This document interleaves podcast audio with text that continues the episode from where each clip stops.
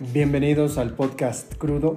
En este episodio vamos a hablar de una película llamada Nimona.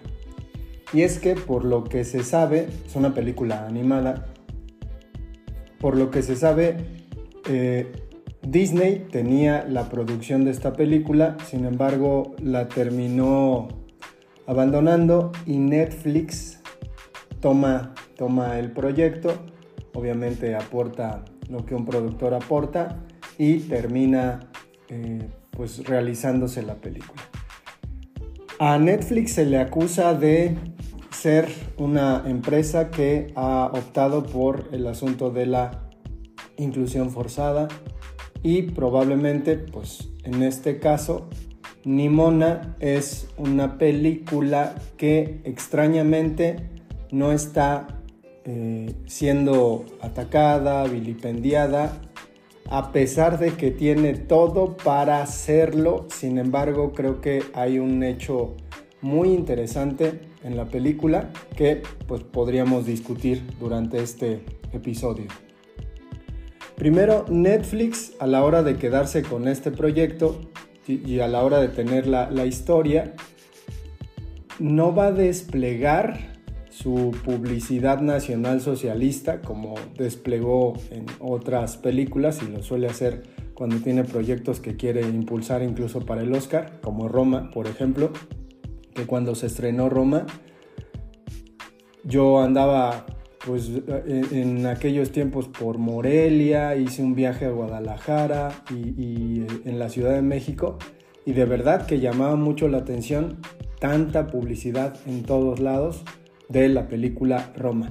En este caso Netflix pues aparentemente no ha hecho su propaganda y hace que la película sea una película discreta que por ahí eh, pues hay un asunto un asunto curioso digo esto esto que, que, que pasa en la película pues se podría prestar un poco para lo que pasó con Buzz Lightyear, ¿no? Es decir, que, la gente se retuerza y que diga por qué los personajes son gays. Ni siquiera eran personajes principales, pero estaban ahí. Eh, entonces, es, es muy curioso, es muy curioso porque Nimona es una película de inclusión orgánica, vamos a llamar inclusión orgánica, a estas propuestas que de repente notoriamente no tienen eh, la cuestión de que pues nos traguemos una historia a fuerza, ¿no? Hace, hace poquito a la hora de hacer la, la reseña de la película de Disney Pixar, que es una mierda, que se llama Elementos, pues yo comenté por ahí, ¿no? Bueno, ¿por qué Disney, que está a favor de la inclusión y todas estas tonterías, tonterías en el sentido de cómo lo realizan, eh, ¿por, qué, ¿por qué no opta por un personaje abiertamente homosexual? ¿Por qué no lo hacen? ¿Por qué no se atreven? Y es que Nimona probablemente era ese pasito que iba a dar Disney hacia el asunto de una inclusión completamente orgánica.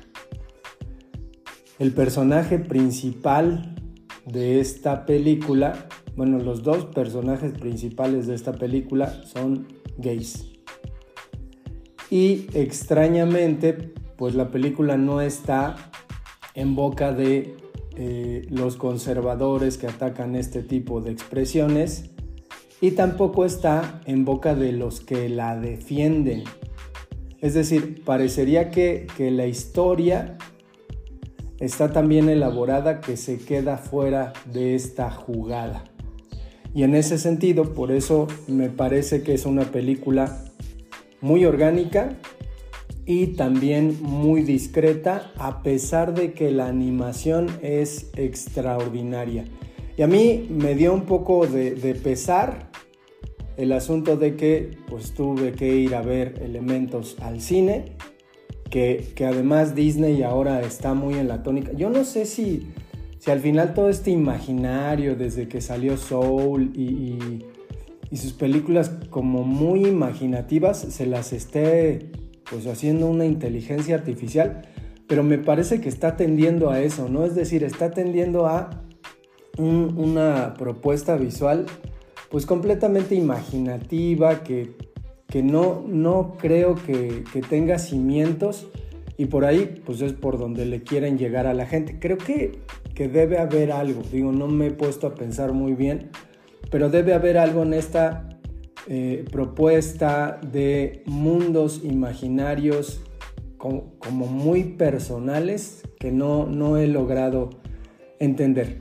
Entonces, me llama la atención que Disney haya echado para afuera una producción animada, porque normalmente entendemos que proyecto animado está dirigido a los niños, suele ser de esa manera, pero ¿por qué Disney abandonó una película donde su personaje es abiertamente gay?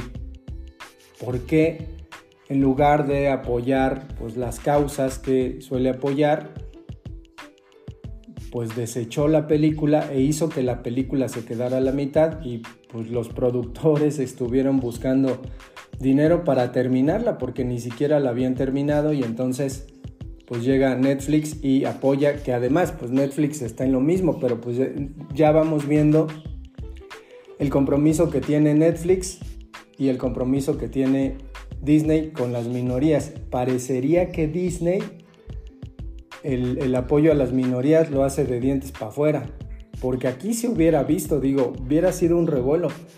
hacer un estreno mundial de esta película hubiera sido un revuelo. Sin embargo, no, no pasó y quien la vea pues se dará cuenta que no estoy mintiendo ni inventándome cosas. O sea, no es que en la película se sugiera, sino que se expresa manifiestamente la orientación sexual de sus personajes y lo interesante es que no pasa absolutamente nada. El guion está tan bien realizado que termina siendo una muy buena película además abonando a que la animación es muy buena. La creación, los personajes como tal, lo sólido de los personajes está bastante bien. Entonces, en este sentido, pues ya más o menos podremos ir viendo qué es lo que pasa. Es decir, eh, creo que, que, no, es, no es incluso una incitación en la película a que quien vea, quien vea eh, eh, a los personajes esté incitado a ser homosexual. Me parece que la película más bien muestra y, creo que toda, toda la película como tal puede ser una bandera de estas personas homosexuales discretas, ¿no? Digo, los otros ya sabemos, los que están queriendo siempre llamar la atención y queriendo ser vistos, eh, quizás esos no, no sé, capaz de que la película hasta les llega a ofender de lo orgánica que es, pero creo que la película es una alegoría sobre la homosexualidad. Completamente, o sea, la, construcción de toda la película, la creación de los personajes, la situación que se da en... Eh, además es muy curioso porque si pensamos en lo visual y en el mundo en el que se ubica este, esta historia, pues nos encontramos una especie de, de medievo futurista que es muy curioso y muy interesante y que incluso pues tendría alguna explicación, alguna interpretación con respecto al pasado y al futuro y al presente en, donde estamos. Eh, y además creo que, que, también, o sea, a pesar de que toca abiertamente el tema de la homosexualidad, no tanto de, de la situación, que un hombre esté con un hombre, que una mujer esté con una mujer, sino más bien como el carácter íntimo de lo que eso representa, sin querer aleccionar, sin querer eh, mostrarnos. ¿no? Sí, sí hay ahí una cuestión de, pues, la tolerancia, de que si hubiera tolerancia en el mundo, pues a lo mejor no habría tanto pedo, Pero eh, creo que más allá de eso, en un momento la película, que creo que el final no es tan, tan interesante, pero está, está bien, está pasajero, pero creo que la película llega a tocar el tema de la posverdad. Y eso, híjole, creo que es muy valioso en el sentido de que pues ya es de carácter filosófico eh, el asunto y, abordar el tema de la posverdad. Entonces la, la película va por ahí sin hacer propaganda, sin tener un gran cartel. Me parece que termina siendo una película que vale mucho la pena, muy entretenida y lo decía, ¿no? Me hubiera gustado más ver eh, Nimona en el cine que ver la pendejada esa de elementos, que es francamente una reverenda estupidez. Entonces, pues habrá que, habrá que ver qué, qué repercusión tiene en lo social, cómo se va a poner la gente, porque dos hombres se besan en la, en la película, pero son, es el protagonista de la película, entonces eh, no sé cómo se va a poner la gente, al final creo que, a mí me, causó un poco de, de gracia por alguna cuestión eh, de un chiste de Polo Polo. Yo sé que esto quizás no tiene nada que ver o parezca que no tiene nada que ver con lo que, lo que estoy comentando, pero en México hay un eh, comediante, diríamos un proto estandopero cuenta chistes llamado Polo Polo, que murió hace relativamente poco, y tiene precisamente un chiste de homosexuales, un chiste muy elaborado como los que les, le salían a este señor, pero curiosamente la pareja del personaje principal se llama como la pareja del personaje principal de ese chiste de Polo Polo.